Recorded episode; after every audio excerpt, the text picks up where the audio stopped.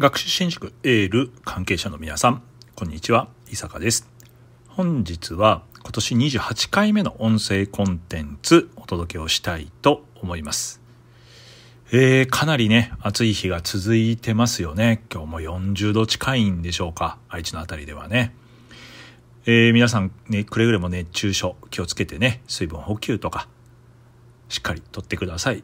まあ一番はね、やはりこう体に疲労を残さない、やっぱ睡眠とか大事らしいんですよね。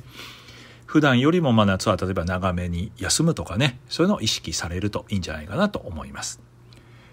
本日は目的1番、目標2番、原田隆先生、原田メソッドのね、えー、原田隆先生がよく言われます。目的1番、目標2番。これシンプルな言葉ですけどもめちゃくちゃ大事ですよね。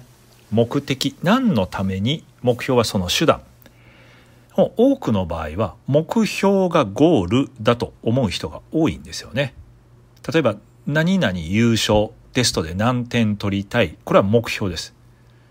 例えば5教科で1番になりたい480点490点取るいいですよね。でそれなんでってことですよね。なんで1番になりたいのか。いや自信つけたい、ね、自分が行きたい学校に行きたい。いや親が喜んでくれる。いいじゃないですか。将来自分がやりたいことに近づくんじゃないか。何でもいいわけですよ。それ自分がこれはやりたいな。それいわゆるやる気ってやつですけども。この目的を明確にする。でそこに近づくんだと思うと頑張れるわけですよね。目的1番目標2番。取り組みを通じてどうなりたいかどうしたいか。勉強を通じて何を学ばせたいか何を学びたいのか。スポーツを通じて何を感じてほしいのか。何を感じさせたいのか。これ大事なんですよね。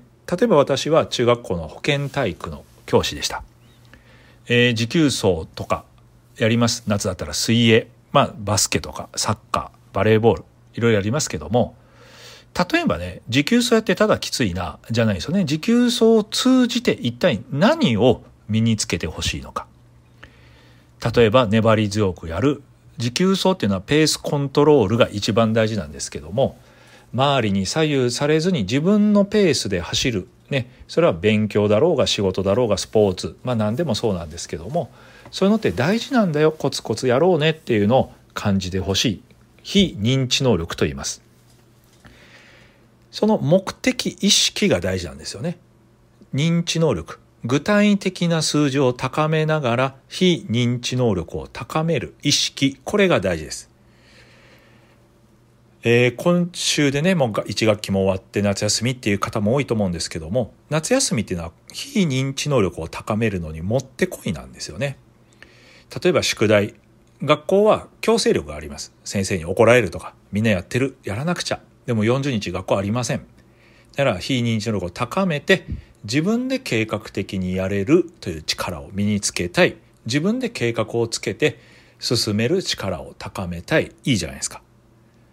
それが夏休みの過ごし方なんですよね。ただ勉強すればいい。ただ塾行けばいい。あの、塾行くことももちろん大事です。ただ塾行くのは目標なんで、それ手段なんですよ。なんで塾行くんですか？なんですよね。その目的意識というのはぜひ忘れないようにしてほしいなと思います。これがみんな忘れてしまうとまあ結果出しゃいいやとか。なんかね方向ずれてきちゃうわけですよね。目先のことばっかり気になる。そうじゃなくてゴールって一体何なんですか？何のためにそれやってんですか？ってことをね。忘れずに取り組む非常にいい機会だと思います学校というのはまあフレームワークこういうふうにやりましょう1時間目から6時間目もあって授業っていうのはこんな感じっていうのがあると思うんですけど夏休みはある程度自分に任されるということは自分でその力をつけていくということが非常に大事なんです。どうやったらつくか毎回お伝えしてます。まずはそうなりたいと決める。逆算でじゃあどうしようか。いや計画力立てるんなら計画する。ね。やっぱりこう夏休み入る前に決めといた方がいいんじゃないか。行き当たりばったりよりもそれが大事なんじゃないか。そういうところで身についていくわけですよね。40日経った時。にこれはすごい大きな力だと思います。是非ですね今回の目的1番目標2番意識して頑張っていきましょう。本日は以上です。ありがとうございました。